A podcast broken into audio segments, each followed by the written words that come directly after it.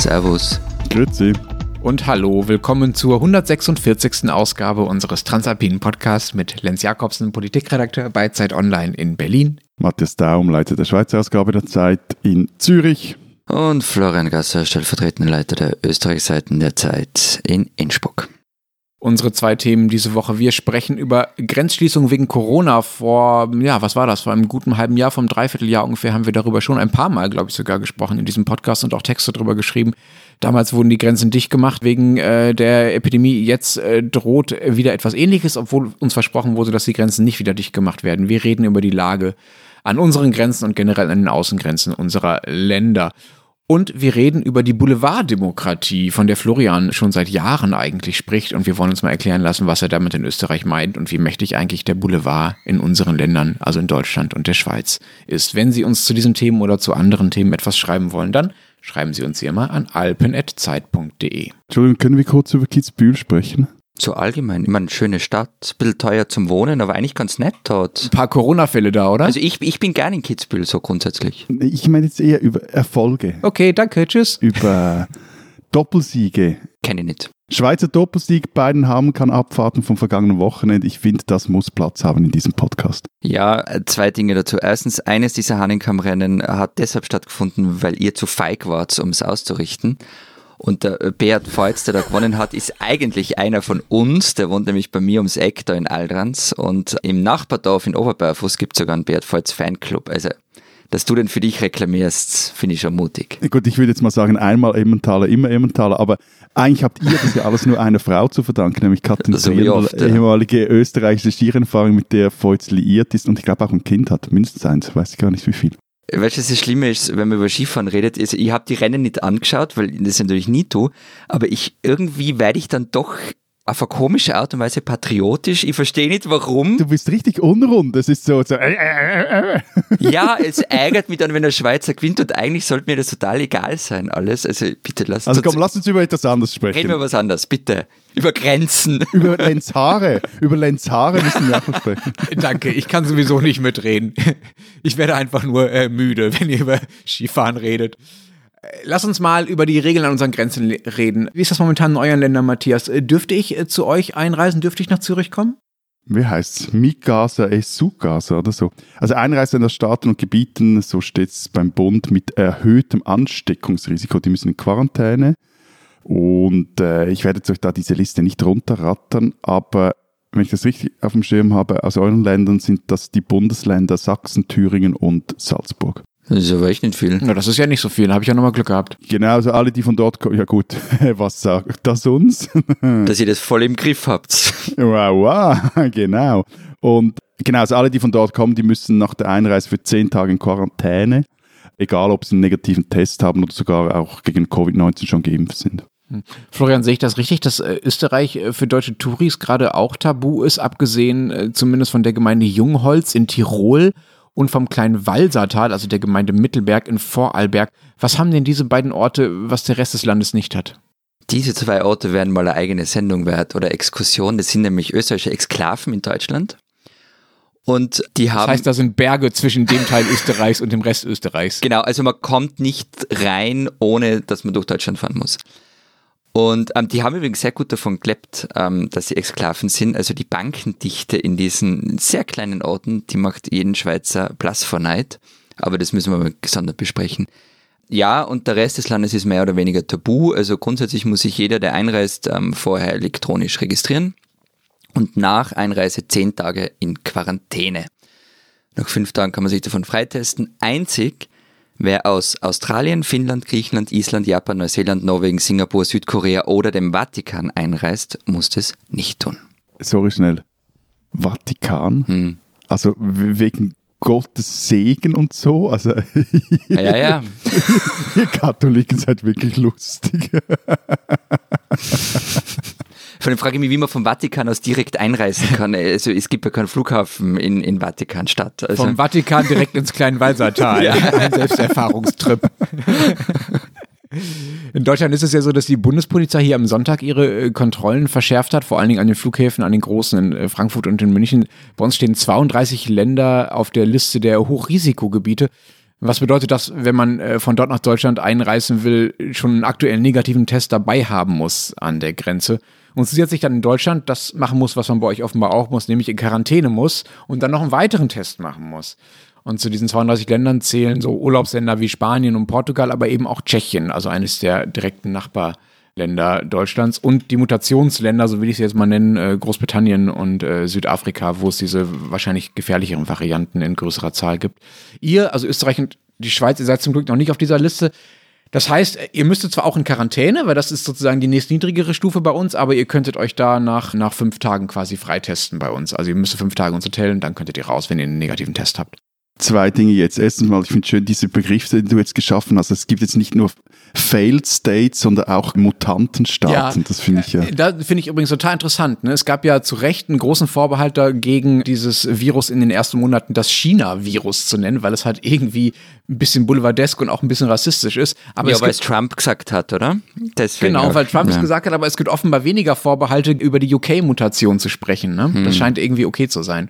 Aber meine zweite Frage bemerke ich, also was macht ihr jetzt mit diesen Grenzgängern aus Tschechien? Also legt ihr jetzt einfach mal schnell die, die, die ostdeutsche Wirtschaft lahm, indem dass ihr denen sagt, ihr dürft nicht mehr rüberkommen, oder? Ja, das ist ein bisschen früh, das zu sagen, weil diese Regel ja erst seit Sonntag beziehungsweise dann effektiv vor allen Dingen erst seit Montag gilt, wenn die äh, meisten Pendler dann auch rüberfahren wollen. Die Arbeit beginnt ja dann eher montags. Aber klar, es pendeln so 40.000 bis 60.000 Tschechinnen und Tschechen jeden Tag nach Deutschland. Und die müssen nun in äh, Bayern alle 48 Stunden einen frischen Test vorlegen und in Sachsen immerhin auch noch äh, zweimal die Woche. Das sind die Bundesländer, die vor allen Dingen an Tschechien grenzen. Das geht natürlich äh, nicht so wirklich gut in den ersten Tagen. Die Testzentren in der Grenzregion sind äh, völlig überlastet. Buslinien fallen aus dort in der Grenzregion, weil Busfahrer wegen fehlender Tests nicht zur Arbeit kommen können. Die Industrie klagt, dass ihre Mitarbeiter äh, nicht über die Grenze kommen können. In Sachsen hat man schon am Sonntag mit dem Kontrollieren angefangen und von den 800 Voranmeldungen, die es da gab, also so Formulare, die man dabei haben muss, wenn man über die Grenze will, plus ein negatives Testergebnis, wurden 500 beanstandet, weil zum Beispiel der Test einfach nicht mitgeliefert wurde. Also die Leute, die über die Grenze wollten, sich vorher nicht hatten testen lassen oder der Test so weit in der Vergangenheit lag. Das deutet darauf hin, dass es da zu massiven Problemen kommen wird in den nächsten Tagen. Wobei man auch sagen muss, es ist halt auch eine gigantische Aufgabe, ne? das mal eben in so äh, wenigen Tagen zu organisieren. Ich möchte äh, da gar nicht auf die Verantwortlichen der Grenzregion schimpfen, dass das in den ersten Tagen noch nicht perfekt funktioniert. Am Grenzübergang Furt im Wald beispielsweise muss man zwar ziemlich lang für einen Test an der Grenze anstehen. Da haben die Leute sich auch beschwert, dass sie nicht nur erst stundenlang im Auto warten mussten, sondern dann auch noch eine halbe Stunde bei minus drei Grad in der Kälte stehen mussten draußen, bevor sie äh, getestet wurden an der Grenze.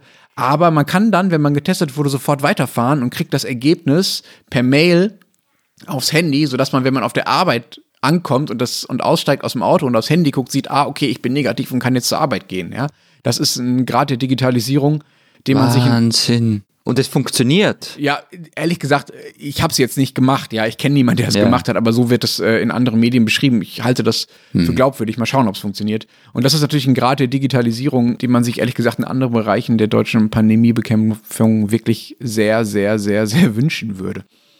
Wie ist das denn bei euch? Gibt es bei euch äh, Ausnahmen für Pendler? Funktioniert der kleine Grenzverkehr am Bodensee beispielsweise noch? Bisher sind die Regeln ja relativ locker. Bereitet man sich da darauf vor, wie man da in die nächste Grenzschließung gehen könnte?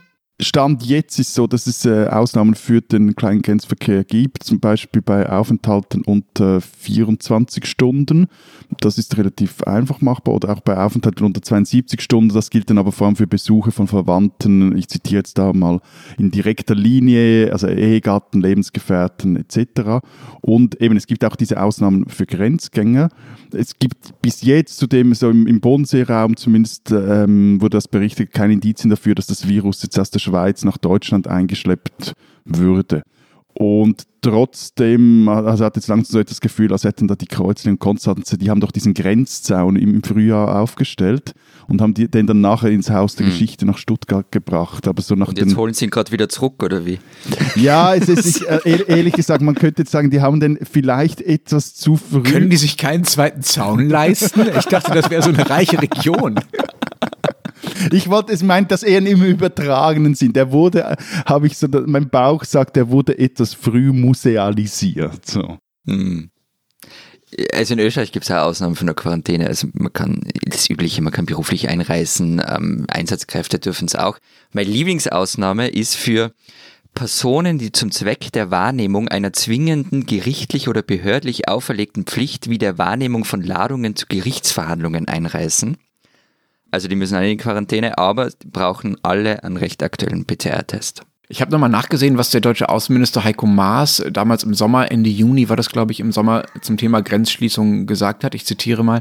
Es ist nicht auszuschließen, dass man Grenzen wieder dicht machen muss, wenn das Infektionsgeschehen in einer bestimmten Region der EU deutlich höher ist als in einer anderen aber sie müssen dann gesamteuropäisch abgestimmt und koordiniert werden. Jetzt kann man ehrlich gesagt darüber streiten, ob äh, Maas und der Rest der EU dieses Versprechen gerade einhält. Denn vor ein paar Tagen haben die EU-Minister sich tatsächlich getroffen und am Montag dann sogar einen Plan vorgelegt, wie man denn dafür sorgen will, dass äh, abgestimmt in Europa die Infektionszahlen zurückgehen. Und da ist davon die Rede, dass man die Reisenden entmutigen will, Reisen anzutreten und die äh, Grenzen sollen aber offen bleiben, also europäisch abgestimmt, wie Maas versprochen hat, ist es dann auf gewisse Weise, weil die Grenzen eben bisher noch einigermaßen offen sind. Wobei das halt auch etwas bequem ist, sich darauf rauszureden, weil einzelne Länder zwar die Grenzen offen lassen, aber halt die Testpflichten erhöhen und sozusagen die Zugangsschranken zu ihren Ländern erhöhen. Frankreich beispielsweise, aber wie gesagt, auch Deutschland hat das im Unterschied oder an der Grenze zu Tschechien äh, schon gemacht. Und das sorgt dann dafür, dass die Grenzen natürlich de facto eigentlich nicht europäisch gleich geöffnet oder geschlossen sind, sondern doch jedes Land da die Hürden so hoch macht, wie er oder sie will. Entmutigt, das klingt immer so nach Problembären, die man irgendwie Gummischrot oder lautem Knallen und Rufen den Mülltonnen in einem Nationalpark verjagen will. In Hamburg gibt es diese klassische Musik am Hauptbahnhof, um die Obdachlosen genau. zu vertreiben. Daran muss ich immer denken bei Entmutigen. Aber Frau Merkel hat ja der Schweiz nur schnell noch, also auch relativ offen gedroht, weil sie es, glaube ich, neben Tschechien als einziges Land erwähnt hat, als es um die Diskussion über Grenzschließungen gibt. Also ich glaube eben, da kommt auch auf uns noch einiges zu. Mir wundert ja, also wie ihr das Thema vorgeschlagen habt, mir wundert ja total, dass in Österreich das Thema Grenzschließungen nicht ein riesiges Thema ist. Es war es ja im vergangenen Frühjahr und es ist es immer wieder seit 2015 eigentlich, weil es gehört ja zum ähm, Greatest Hits Programm von Sebastian Kurz. Also Grenzen sind in seinem rhetorischen Repertoire eigentlich immer da. Und das war ja auch jetzt in der Pandemie so. Also das Virus kam laut ihm immer vom Ausland mit dem Auto von Migranten, die zu ihren Verwandten wieder zurückfahren und so weiter.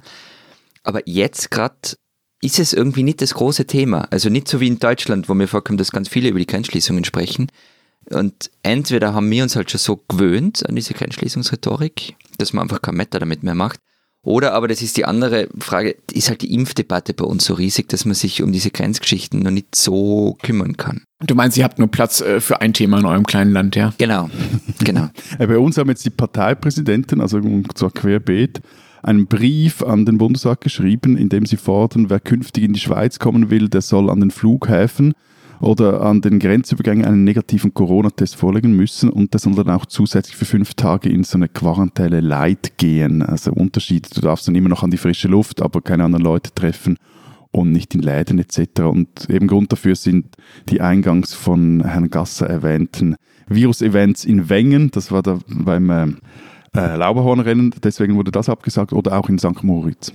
Hm, das ist ja ziemlich genau, also bis auf diesen äh, Freigang an der frischen Luft, den ihr da offenbar noch äh, als Luxus mit dabei habt, das ist ja ziemlich genau die Regel, die da gefordert wird, die bei uns eben für alle Einreisende aus Ländern mit Inzidenz über 200 gilt, also die Liste, die ich, die ich vorhin beschrieben habe. Ne? Der Punkt ist, in den Grenzregionen findet man das alles äh, mäßig cool, also eben wegen den Grenzgängen, die sollen sich eben jetzt auch alle drei Tage, also eigentlich jetzt wie in Bayern oder Sachsen, testen lassen und auch die Touristiker drehen endgültig im roten Bereich. Denn der Initiator dieses Briefs, der Chef der Grünen Liberalen, Jörg Rossen, der sagte gegenüber der Sonntagszeitung, dass vorübergehend kaum mehr oder deutlich weniger Touristen aus dem Ausland für Ferien in die Schweiz kommen werden, wenn das kommt. Eine Überraschung. Also, ich meine, Touristiker drehen ja seit Monaten schon im roten Bereich. Und ganz ehrlich, also wer jetzt auf die Idee kommt, in die Schweiz äh, auf den Skiurlaub zu fahren oder auch nach Österreich oder keine Ahnung wohin, bin mir nicht so ganz sicher, was ich davon halten soll. Nein, nein, also ja gut, eine, eine Belgierin hat das ja gemacht, die hat sich dann dummerweise, habt ihr die Geschichte mitbekommen? Na. Sorry, kurzer Exkurs, die hat sich dann dummerweise zu Hause nicht an die, also hat sich angesteckt, dann nicht an die Quarantäneregeln gehalten und hat es dann also geschafft, etwa 5000 Leute anzustecken. Super, Tipp, also wirklich Urlaub fahren jetzt, Spitzenidee. Und ich meine, das mit den Grenzgängern, das, das ist ja sowieso unglaublich kompliziert. Also was mich nämlich stört, und das ist das, was Lenz vorher über Heiko Maas gesagt hat, also mich stört, dass es überall andere Regeln gibt. Jetzt kann man sagen, andere Regeln mit anderem Infektionsgeschehen, das macht Sinn. aber es sollten halt trotzdem irgendwie einheitliche sein. Also wenn Infektionsgeschehen so und so, dann gilt folgende Regel für die Einreise und das ist halt überhaupt nicht so. Für Bayern gilt was anders wie für Tschechien und für Italien sowieso. Also es ist alles irre kompliziert. Für Pendler und Grenzgänger. Und da reden wir noch gar nicht von Urlaubern, aber die soll es derzeit eh nicht geben. Wobei ich mir auch nicht so sicher bin, ob tatsächlich alle Leute in den Grenzregionen, äh, wie du gesagt hast, Matthias, äh, so wütend darüber sind, wenn die Grenzen geschlossen werden. Ich hatte letzte Woche eine ganz interessante Erfahrung und zwar habe ich im Rahmen einer anderen Recherche einen Abend lang Leuten zugehört, die in Baden-Württemberg wohnen, unter anderem an der deutsch-französischen Grenze vor allem und äh, die waren fast alle klar für Grenzschließungen. Eben weil die genau diese absurden Auswüchse, über die wir jetzt auch schon gesprochen haben, ja jeden Tag sehen. Also zum Beispiel fahren die Deutschen da zum Shopping nach Frankreich, weil da noch mehr Geschäfte offen hatten. Und die Franzosen kommen andersrum dann zum Rodeln nach Deutschland, weil es da ein paar mehr Hügel gibt und offenbar mehr Schnee liegt gerade. Und das ist natürlich äh, völlig irre und trägt natürlich genau zu diesen Verbreitungen bei, wie du sie jetzt im Extremfall dieser Belgierin beschrieben hast. Also insofern scheint es auch in der Grenzregion da ein bisschen Rückendeckung dafür zu geben, die Grenzen dicht zu machen. Bei uns ist das dann halt auch so, also auch so, dass auch die Romans zum Beispiel zum Einkaufen nach Frankreich fahren. Was ich vorhin erwähnt habe, das waren die Reaktionen von ähm, einerseits von Grenzgängern und andererseits von Politikern aus der Grenzregion. Hm. Lass uns mal über unsere eigene äh, Konsistenz sozusagen reden. Wie, ich habe ja vorhin schon gesagt, wir haben im Frühjahr auch schon mal darüber geredet und wenn ich mich richtig erinnere, hatten wir selbst damals dazu die Meinung, ist nicht so schlimm wenn die Grenzen offen bleiben, weil es ja erstmal nicht ansteckender ist, im Nachbarland einzukaufen als im eigenen. Ne? Also sozusagen alle. Das klingt nach Matthias, das habe ich, glaube ich, nicht gesagt. Vielleicht habe ich ihm zugestimmt. Ja, okay. Also ein Disclaimer von Florian, sein. er fühlt sich nicht mitgemeint, aber ich glaube, äh, es war so ein bisschen Konsens zumindest, dass der Grenzübertritt alleine sozusagen noch kein epidemiologisches Problem ist.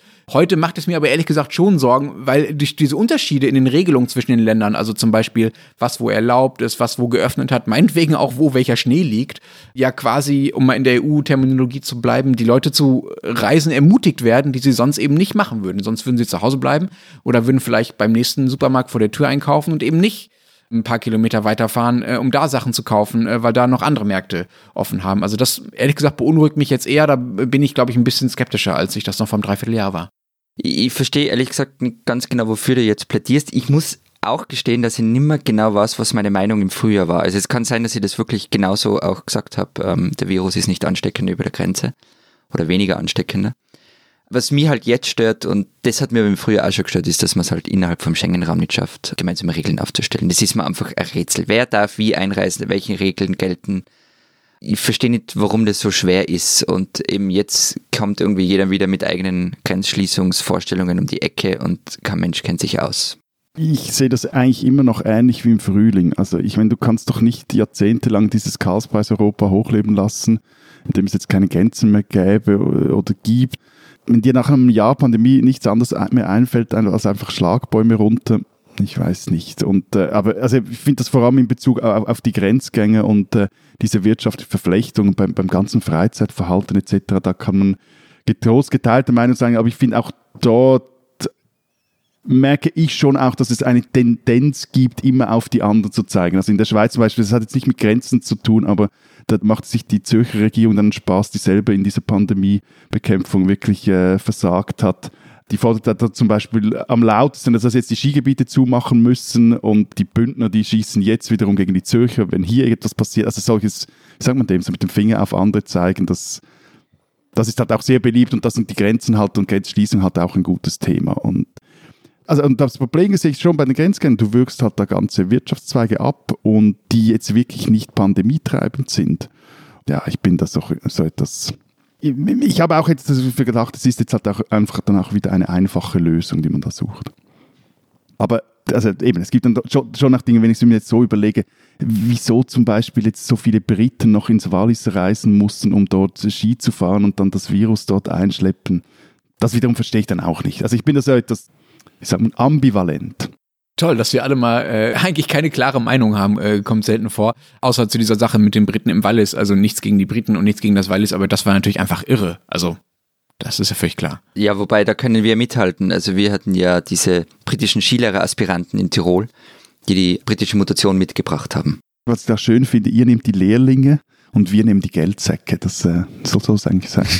Bei uns war es, glaube ich, ein Austauschstudent, der die Mutation äh, aus UK nach Berlin-Reinickendorf eingeschleppt hat, also ungefähr fünf Kilometer Luftlinie von mir hier entfernt, wo ich wohne, ist ein komplettes Krankenhaus gesperrt. Deswegen, weil dort die Mutation ausgebrochen ist. Also ich bin tatsächlich ziemlich nah dran, leider. Okay. Aber lass uns doch mal, um es bei den Grenzen nochmal konkret zu machen, äh, darüber reden. Was müsste denn aus eurer Sicht in der Pandemie äh, konkret passieren? Wie schlimm müsste es kommen? Was müssten die Umstände sein, damit ihr sagt, okay, jetzt Grenzen komplett dicht, fände ich doch in Ordnung? Vorweg, ich weiß es nicht, weil ich zu wenig Ahnung davon habe. Aber gefühlt, also ich bin nicht völlig dagegen, dass Grenzen dichter gemacht werden. Ich meine, komplett geschlossen sind sie ja nicht und werden sie ja nie. Urlaubsverkehr, finde ich, kann man sich derzeit wirklich sparen. Da wäre ich auch strenger. Das ist einfach ein Schmarrn und damit meine ich übrigens nicht Familienbesuche. Das ist ja das, was Matthias vorher auch gemeint hat am Bodensee zum Beispiel. Über die kann man gesondert reden. Und ansonsten, ich wiederhole mich jetzt, ich glaube, ich sage es zum dritten Mal, ich hätte halt gern äh, klare, gemeinsame, nachvollziehbare Regeln, die es, also für ganz Europa oder für den Schengen-Raum, die aus epidemiologischer Sicht Sinn machen und gleichzeitig aber die Wirtschaftsschäden halt so gering wie möglich halten was ich jetzt finde in Bezug auf diese Grenzschließungen, zumindest in der Schweiz, riecht das halt auch sehr noch so nach, nach Symbolpolitik. Selbst Touristiker sagen, dass zurzeit eh kaum ausländische Gäste in die Schweiz kommen. Also wie viel bringt es dann, wenn man das jetzt noch zumacht? Und es geht auch darum, in, in den Erklärungen der Politiker, die jetzt das fordern, wenn die dann sagen eben, dass man, was wir jetzt hier erreichen mit unseren Maßnahmen, dass wir das nicht gefährden etc. Also dieses auf die eigene, das ist etwas auf die eigene Brust drum, wo man sagen muss, ja gut, also jetzt durch diese zweite Welle ist die Schweiz bis jetzt ja, wisst ihr ja, auch nicht wirklich gut durchgekommen. Und das hat sehr viel auch mit Politik zu tun. Und dann fehlt halt immer noch eine nachvollziehbare Strategie, wie man dieser verdammten Seuche begegnen will, also zumindest hierzulande. Also eben, wenn jetzt eintrifft, wovor jetzt Christian Drosten, war glaube ich im aktuellen Spiegel, dieses Interview war, und dass das uns wegen diesen Mutationen ein unangenehmer Frühling und eventuell auch noch ein nicht so angenehmer Corona-Sommer bevorsteht, dann ging es jetzt ja darum, so etwa zwei, drei Geländekammern weiterzudenken. Und das fehlt mir auch jetzt bei diesen Forderungen nach Grenzschließungen etc. völlig. Diesen Österreicher sollten Sie kennen. Die Werte der freien Gesellschaft standen eigentlich über allem, was Arik Brauer in seinem Leben getan hat. Egal ob in der Architektur, der Musik, dem Tanz, der Bildhauerei und der Poesie, Immer ging es um diesen Kampf für die freie Gesellschaft. Brauer, ein Vertreter des fantastischen Realismus und Dialektsänger, war einer der größten Künstler des 20. Jahrhunderts in Österreich. Seine Kindheit in Wien war nur kurz unbeschwert, der Nationalsozialismus hat sie frühzeitig beendet. Der Vater kam in einem Konzentrationslager ums Leben, Brauer selbst überlebte in einem Versteck, die antisemitische Hausmeisterin hat den kleinen Jungen beschützt. Er sah dabei zu, wie SA-Männer die Werkstatt des Vaters ausraubten. Nach 1945 studierte er an der Akademie der Bildenden Künste in Wien, schloss sich dem Art Club an und wandte sich der abstrakten Malerei zu. Mit Studienkollegen gründete er die Wiener Schule des fantastischen Realismus, eine österreichische Antwort auf den französischen Surrealismus. In seinen Werken gibt's fantastisch anmutende Figuren in mystischen Traumwelten und man fühlt sich ein bisschen an Bruegel oder Hieronymus Bosch erinnert manchmal. In den 1960ern begann er zu singen und hat mit Sie haben ein Haus baut oder sein Köpferl im Sand irgendwie den Austropop vorweggenommen, obwohl er sich selbst immer dagegen gesträubt hat. Wer übrigens trotz Lockdown eine Arbeit von Brauer sehen möchte, der braucht in Wien nur in die Gumpendorfer Straße gehen. Da wurde Anfang der 90er das Arik Brauer Haus errichtet. Noch im November gab Brauer den Österreichseiten der Zeit ein großes Interview. Der Terroranschlag in Wien weckte schlimme Erinnerungen in ihm, die freie Gesellschaft, sagte er, sei noch immer in Gefahr.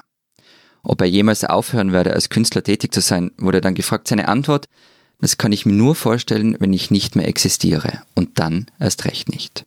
Arik Brauer ist diesen Sonntag im Alter von 92 Jahren gestorben.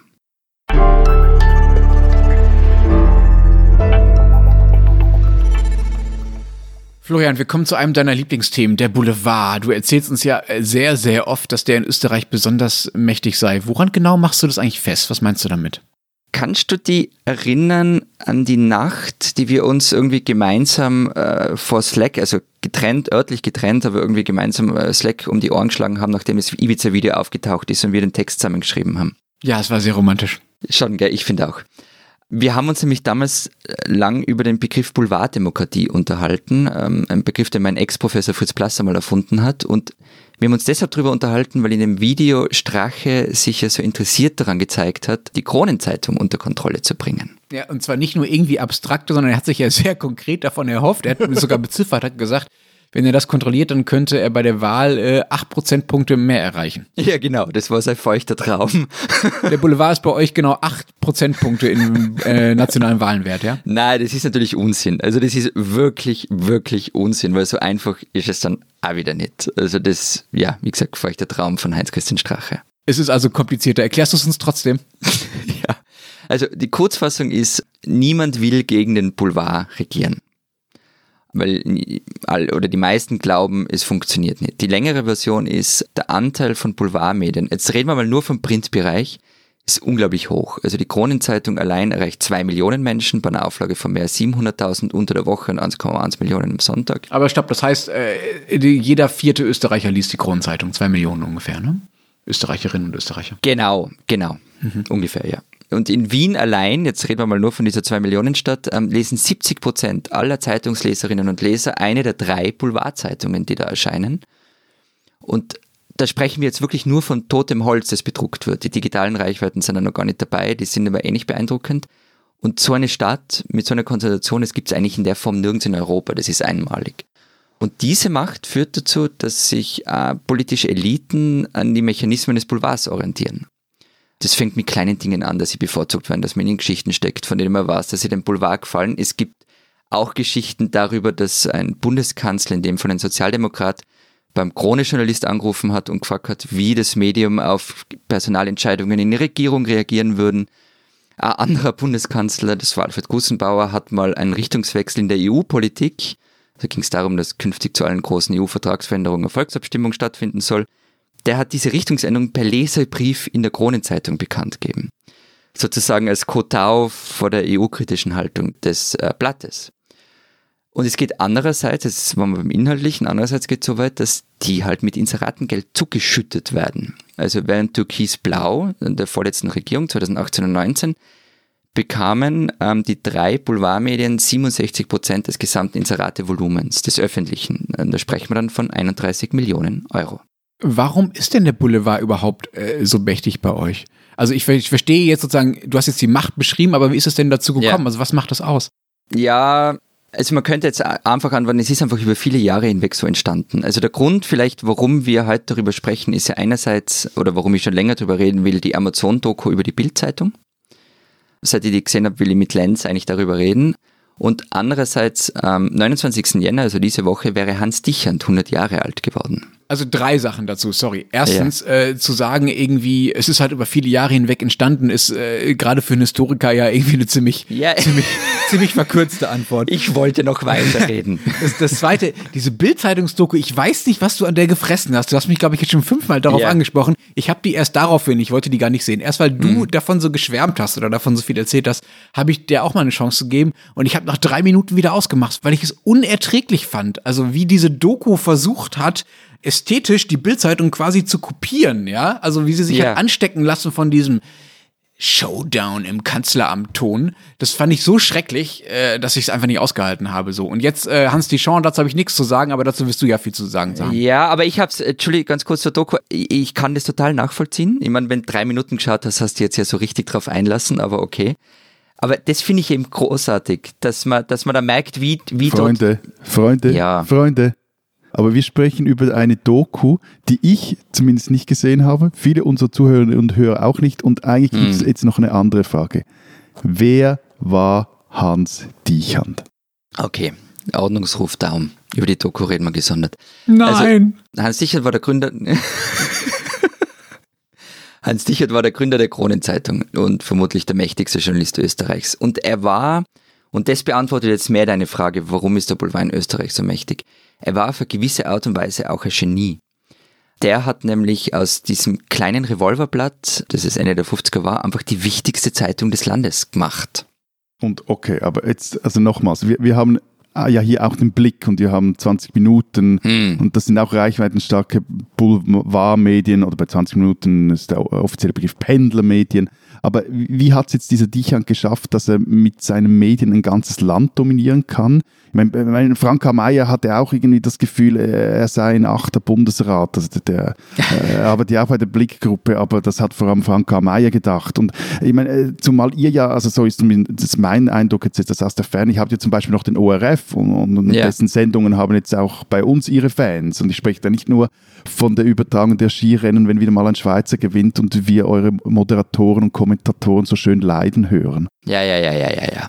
Der ORF, da hast du recht, es ist aber auch das einzige wirkliche Leitmedium abseits des Boulevards hier. Deshalb klammern sich ja viele auch so an den ORF.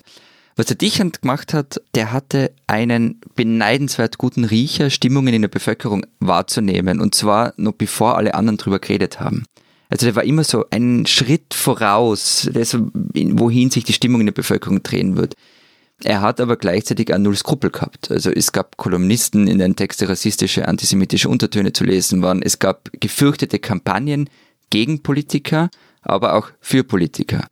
Also Jörg Haider zum Beispiel war immer für die Auflage gut und in seinen, also aus Dicherns Sicht besten Jahren haben halt wirklich die wichtigsten Entscheidungsträger nach seiner Pfeife getanzt. Und Fritz Plasser hat dazu mal geschrieben, dass Politiker eben nicht mehr als Politiker agieren in einer Boulevarddemokratie. Also nach seiner Definition geht es halt um Gestaltung, Suche nach Mehrheiten, Unterstützung, Kompromisse, Problemlösung, sondern sie seien in manchen Bereichen so wie der Redakteur von Boulevardmedien gewesen und hätten so gedacht. Also sie denken in möglichst plakativen Nachrichten, in populären Themen, die Interesse und Emotionen erregen. Und dringliche sachpolitische Probleme, so Plasser, werden dann nicht mehr mit jener Beharrlichkeit und Aufmerksamkeit verfolgt wie andere, die eben redaktionelle Titelthemen bringen. Sebastian Kurz ist eigentlich ein Boulevardjournalist. Auf eine gewisse Art und Weise sind sie das alle, ja, aber also Sebastian Kurz hat es nicht erfunden. Man kann ihn dafür kritisieren, wie er mit dem Boulevard spielt, aber zur Perfektion getrieben haben das vorher schon die Sozialdemokraten. Also die haben dieses Zusammenspiel mit Krone, aber auch mit Österreich und heute, den anderen beiden Blättern, wirklich perfektioniert. Und übrigens, ähm, Herausgeberin von heute ist Eva Dichand, die Schwiegertochter von Hans Dichand und ihr Ehemann ist wiederum Herausgeber und Chefredakteur der Kronenzeitung, um das auch mal kurz erwähnt zu haben, wie klein der Zirkel dann am Ende ist. Also den Dichans gehören beide Boulevardzeitungen? Ja, Okay. Und dann gibt es noch eine dritte. Gut, und was da hier geht, jetzt gibt es ja noch da noch einen transalpinen äh, Aspekt, nämlich der Schweizer Tamedia, der TX Group, wie sie heute heißt, gehört ja ein Viertel des Verlags von heute und an der Digitaltochter heute.at erhält TX Group sogar die Mehrheit. Das habe ich nie ganz verstanden, den Deal. Aber ja. Äh, ja, ich glaube, da ging es weniger jetzt irgendwie um, um, inhaltliche Dinge, sondern da geht es vor allem um, wie, wie willst du dem sagen, Technologietransfer. Also die, die haben okay. recht äh, viel Geld reingesteckt in, äh, vor ein paar Jahren in eine neue App, zum Beispiel für 20 Minuten und diese ganzen ich glaube, da geht es mehr so um diese Geschichten. Yeah. Ab und zu hat, hat man das Gefühl, so Österreich-Geschichten, irgendwelche gruseligen Boulevard-Sachen, die auch hier interessieren und die poppen dann auf, äh, wo man das Gefühl hat, das könnte jetzt direkt übernommen sein. So. Genau, man muss aber dazu sagen, zur Ehrenrettung von heute, heute ist von diesen drei Boulevardzeitungen die, die sicher den seriösesten Boulevard machen. Und was ihr in der. In was sind denn so die richtigen Dreckigen? Ich meine, wenn wir jetzt schon davon reden. Ich würde dieses Wort natürlich nie verwenden, aber. Okay, also dein liebstes Boulevardmedium. Mein liebstes Boulevardmedium ist sicher also wo ich nicht wegschauen kann, manchmal ist Österreich OE24.at.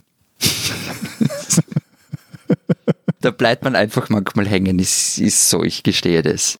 Aber ich finde es interessant, Florian, dass du jetzt, sagen wir mal, die österreichische Boulevarddemokratie einfach damit erklärt hast, dass da mal so ein äh, cleverer Typ war, der hat einfach mal besonders gut mit den äh, Instinkten und mhm. Bedürfnissen und Ressentiments der Bevölkerung gespielt hat. Aber irgendwie muss da ja auch, sagen wir mal, mehr an Instinkten und Bedürfnissen und Ressentiments der Bevölkerung äh, in diese Richtung vorhanden gewesen sein als in anderen Ländern, oder? Da man das so gut kapitalisieren kann. Das hast du jetzt, das hast yeah. du jetzt. das, das hast du jetzt aber sehr, sehr, sehr diplomatisch ausgedrückt, Lenz. Er hat diese Woche hat er Höflichkeitsfloskeln, gell? Ja, ja. ja ich bemühe mich, äh, mich nicht in der 146. Folge völlig aus der Gruppe zu schießen, ja. Ich würde dem, was du jetzt gesagt hast, nicht fundamental widersprechen, Lenz. Okay, das reicht mir, danke. Gut. Was ich aber in der Schweiz bis heute nicht verstehe, also das ist ja vom Markt her ähnlich groß. Das ist ja das Problem zum Beispiel auch für Qualitätsjournalismus in Österreich, dass er einfach schwierig schwierig zu finanzieren ist. Und, das, und Boulevard ist natürlich auch nicht einfach zu finanzieren, aber einfacher. Und was ich bis heute nicht verstehe, in der Schweiz gibt es Boulevard und es sind ja keine Zweige, aber irgendwie, jetzt gefühlt, fehlt es ihnen an Durchschlagskraft. Also am Ende ist doch relevant, was in, weiß ich nicht, Tagesanzeiger, NZZ und so weiter steht. Und nicht, was im Boulevard steht und dort am Titel ist. Na gut, die Frage, was, eben, was, was, was heißt relevant? Aber nochmals, also nee, es ist ja sogar noch anders. Also unser, oder in der Schweiz ist der Markt sogar noch kleiner. Also weil der Markt ist mm. in der mhm. Schweiz einfach nur die Deutschschweiz. Und das sind ja jetzt etwa 5 Millionen, bei uns, bei euch sind es gut 8 Millionen Einwohner. Yeah. So. Ja, Moment, also der, der Deutschschweizer Markt ist der Deutschschweizer Markt. Es gibt ja noch einen Markt jenseits der deutschschweizerischen Öffentlichkeit, nämlich einen französischsprachigen. Ne? Also ja, aber den kann ja deutschsprachiger Boulevard nicht bedienen. Ja, und der, der ist noch kleiner. Also die, die, die, der Westschweizer Markt ist noch kleiner und der Tessiner Markt, der ist brutal klein. So, also das, das Argument des kleinen Marktes, ehrlich gesagt, das zählt nicht. Also zur Erklärung, wieso Österreich so, so boulevardesk drauf ist. Was es, glaube ich, viel mehr damit zu tun hat, dass es bei uns weniger diesen, ich sag mal, diesen politmedialen Komplex gibt, der sich ja auch vor allem in der der bei euch in den Inseraten und in der, auch in der Finanzierung dieser Medien zeigt. Also äh, ich bin immer wieder baff, wenn ich österreichische Medien aufschlage, wie, wie viel das staatliche, das staatsnahe Stellen inserieren. Das gibt es in diesem Umfang bei uns nicht. Und dann hat es halt auch mit der Ausrichtung dieser Häuser zu tun. Also die Blickgruppe, die hat noch immer eine gewisse Schlagkraft, auch wenn sie schon mal dreckiger und auch vor allem viel rechter war, wobei das jetzt schon ein paar Jahrzehnte her. Kampagnen können die aber immer noch machen.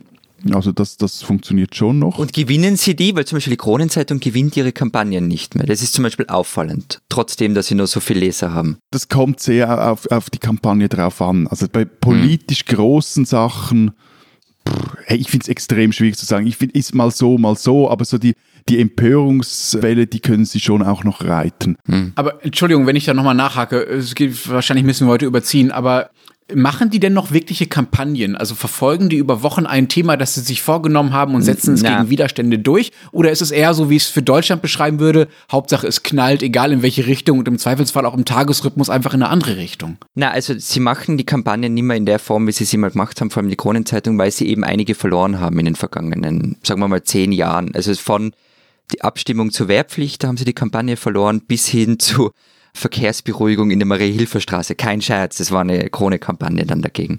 Und haben sie beide verloren. Ich finde aber übrigens nicht, dass die Bildzeitung keine Kampagnen macht. Also da, da wären wir wieder bei der Doku. Also dieses Bildversprechen zum Beispiel. Wir wollen, dass die Politik diese Entscheidung trifft und bleiben da drauf. Die gibt es ja wohl bei Bild. Aber äh, ja, also ich, ich bin da eher bei Lenz. Ich glaube, es ist schwieriger geworden für Boulevardmedien, so diese eigenen Agenden voll durchzudringen. Ja. Und es ist eher mal Hauptsache es knallt und das hat auch sehr, halt mit, mit der Digitalisierung die, auch dieser mhm. Medien zu tun. Äh, was ich bei uns ein spannendes, eigentlich fast das spannendere Phänomen finde, ist diese Gratiszeitung 20 Minuten und ihr Online-Portal. Die haben eigentlich keine Kommentare, kaum offen dargelegte Meinung, weil sie halt möglichst viele Leute ansprechen wollen, aber die, die betreiben quasi eine Empörung über vorgegaukelte Objektivität also allein durch ihre Themenwahl oder auch die Themen, die, die sie dann auslassen, prägen sie die öffentliche Meinung recht stark. Ich würde sogar sagen, stärker als der Blick und seine Online-Medien und gedruckten Medien. Und so diese Kurzfutterisierung des Journalismus, die schlägt vor allem auch seit Jahren jetzt auch auf andere Medien durch. Und das ist für mich eher so die große Entwicklung äh, der, der letzten paar Jahre hier wie werden die 20 Minuten denn verteilt? Weil also das, das Geniale am Boulevard zum Beispiel in Wien ist, dass die ja bei den U-Bahnen liegen. Das heißt, jeder, der zur U-Bahn geht, der sieht zumindest die Titelseite der Boulevardmedien, also von, von heute und Österreich. Ja, also es gibt so, es gibt so Boxen bei, bei den Bahnhöfen, bei denen ja. du mitnehmen kannst, wobei es jetzt halt, also es lief eine Zeit lang ökonomisch extrem gut und jetzt äh, hat es aber auch halt dieses Geschäftsmodell, weil alle diese Pendler halt äh, ihr Zeugs auf dem Handy lesen, aber auch dort sind also ist 20 Minuten ähm, also sofort mit dabei, wenn es um Klicks und Zugriffe etc. geht. Hm, es gibt übrigens in Deutschland äh, keine dieser Gratiszeitungen. Es gab so vor boah, 10, 15 Jahren ungefähr ein paar Versuche dazu, aber die sind alle gescheitert. Das hat sich irgendwie nicht durchgesetzt bei uns. Hat Bild nicht mal so Gratis-Ausgabe gehabt in den U-Bahnen? Boah, vielleicht mal ganz kurz. Es gab mal die Welt kompakt, die war eine Zeit lang gratis und dann gab es noch irgendeine, ähm, irgendein, ich weiß nicht mehr, es gab ein Metro oder so ähnlich in Frankfurt, aber ich äh, okay. lagelt mich nicht fest. Es gab in meiner Studentenzeit gab es so ein paar Versuche, die sind aber alle nach ein paar Jahren eingestellt worden. Die wurden aus dem Markt gedrängt von den Verlegern. Genau. Mhm. Also zum Beispiel in Köln, ich habe damals in Köln studiert, hat dann der Kölner Stadtanzeiger einfach äh, Stadtanzeiger kompakt umsonst rausgebracht, um äh, den Konkurrenten, ich weiß gar nicht mehr, wer das war, wieder vom Markt zu drängen. Das stimmt. Okay. Und dann, als er verdrängt war, haben sie die eigene Gratis-Zeitung auch wieder eingestellt. Genau. Ja, okay. Aber nochmal ganz kurz zum Schluss wegen Macht, Boulevard und, und Kampagnen. Also ich würde das nicht unterschreiben, dass in der Bild keine Kampagnen gibt, wie gesagt. Was mich ja schon fast berührt hat in einer ähm, Sendung, von der ich jetzt nicht mehr sage, wie sie heißt. Er, er kann es einfach nicht lassen, diese Bilddoku. Nein, aber Wahnsinn. was schon interessant war, wie, wie ehrfürchtig deutsche Spitzenpolitiker dort in der Redaktion aufkreuzen. Also das war wirklich, gerade dass sie nicht bucklig gehen. Hm, gut, äh, da ich es soweit ja nicht geschafft habe und in den ersten drei Minuten kein Spitzenpolitiker zu Besuch war in, der, in dieser Bilddoku, deren Namen du äh, zum Glück nicht mehr genannt hast, kann ich dazu nichts sagen. Aber ich kann natürlich allgemein was dazu sagen. Es gibt diesen schönen Satz von Gerhard Schröder, unserem ehemaligen Bundeskanzler, der in seiner Regierungszeit gesagt hat, zum Regieren bräuche er nur Bild, Bams und Glotze, also Bild, Bild am Sonntag und Fernsehen. Und das stimmt schon auch irgendwie. Ne? Das sind immer noch die reichweitenstärksten Medien hier, aber es ist überhaupt kein Vergleich zu Österreich. Also 1,2 Millionen ist momentan die Auflage der Bildzeitung. Das ist nicht mal doppelt so viel wie in Österreich. Dabei sind mhm. wir zehnmal so groß, also überhaupt kein Vergleich im Maßstab. Und es ist übrigens nicht mal halb so viel wie vor zehn Jahren. Also die Auflage der Bild ist massiv eingebrochen, egal ob mit oder ohne Kampagnen. Da bricht also auch eine, eine Diskursmacht natürlich zusammen. Und meine These ist, und da würde mich auch schon wundern oder interessieren, warum das in euren Ländern nicht so ist, können wir vielleicht ein andermal noch drüber reden, dass die Empörung, die der Boulevard ja produziert, also das, wofür er so da ist und die schnellen, kurzen Infos und alles zu einer These sofort aufbauschen, die Kurzfutterisierung, wie du es genannt hast, Matthias, dass es das halt einfach anderswo, nämlich im Internet, irgendwo bei irgendwelchen sozialen Medien längst umsonst und in viel größerer Lautstärke teilweise sogar noch gibt. Vielleicht ist der Boulevard also äh, gar nicht an sich schwächer geworden als Phänomen, sondern hat sich einfach nur von dem Medium der Bildzeitung, generell vom Medium der Zeitung ein bisschen gelöst. Also die Diversifizierung der Yellow Press. Ja, beziehungsweise die Verlagerung in Online-Medien, mhm. in Online-Foren auch, äh, in, in Orte, die gar nicht mehr von Journalisten bestimmt werden. Das kommt ja auch hinzu. Die spinnen, die Österreicher. Österreich ist ja immer wieder für eine gute Geschichte gut, aber zwei der besten österreichischen Geschichten aus den vergangenen zwei Jahren, die sind jetzt an diesem Wochenende verschmolzen, könnte man sagen. Wirecard und das Theater um das Bundesamt für Verfassungsschutz und Terrorismusbekämpfung, kurz BVT. Erinnerung, Wirecard, das war dieser DAX-Konzern, bei der äh, Luftbuchungen, was für ein tolles Wort, in der Höhe von 1,9 Milliarden Euro stattgefunden haben. Und beim BVT, da marschierte mal die Polizei, angeführt von einem FPÖ-Polizisten, kurzerhand zu einer Razzia. So, Mitarbeiter dieses BVT sollen jahrelang, das kam jetzt eben zutage, jahrelang nebenberuflich für genau Wirecard gearbeitet haben. Dabei ging es unter anderem um die Feststellung der Zitat Zahlungsfähigkeit von Anbietern pornografischer Internetseiten, wie die Zeitung Presse und der Standard aus Ermittlungsakten der Staatsanwaltschaft Wien zitieren. Das ist aber noch nicht mal die beste Geschichte. Ein ehemaliger BVT-Abteilungsleiter, nennen wir ihn mal W., der früher für, Zitat, Informationsbeschaffung und Ermittlung zuständig gewesen sein soll, der soll im vergangenen Sommer gemeinsam mit einem früheren FPÖ-Abgeordneten, also nochmals, BVT-Abteilungsleiter und FPÖ-Abgeordnete, die sollen zusammen die Flucht von Jan Marsalek, das war dieser Wirecard-Vorstand, sollen diese Flucht orchestriert haben. Und zwar mit einem Privatjet von Bad Vöslau nach Minsk. Bestritten wird das nicht. Der, Anwalt dieses äh, ehemaligen FPÖ-Politikers, der sagte dann der Nachrichtenagentur APA, dass sein Mandant einen Flug für den Flüchtling Masalek organisiert habe. Ja, aber strafbar habe er sich damit nicht gemacht, weil damals habe ja noch kein Haftbefehl gegen Masalek bestanden. Um die Machenschaften von Wirecard, die sind ja erst kurz darauf veröffentlicht geworden. So. Also, liebe Österreicherinnen und Österreicher, dass eure Nachrichtendienste etwas nachlässig sind. Das wissen ja auch wir spätestens, nachdem ihr da diesen Wiener Attentäter habt vorher frei rumlaufen lassen. Aber nochmals einen Wirecard-Boss, dem zur Flucht nach Weißrussland, zu Lukaschenko zu verhelfen? Also Freunde, ernsthaft, ihr spinnt.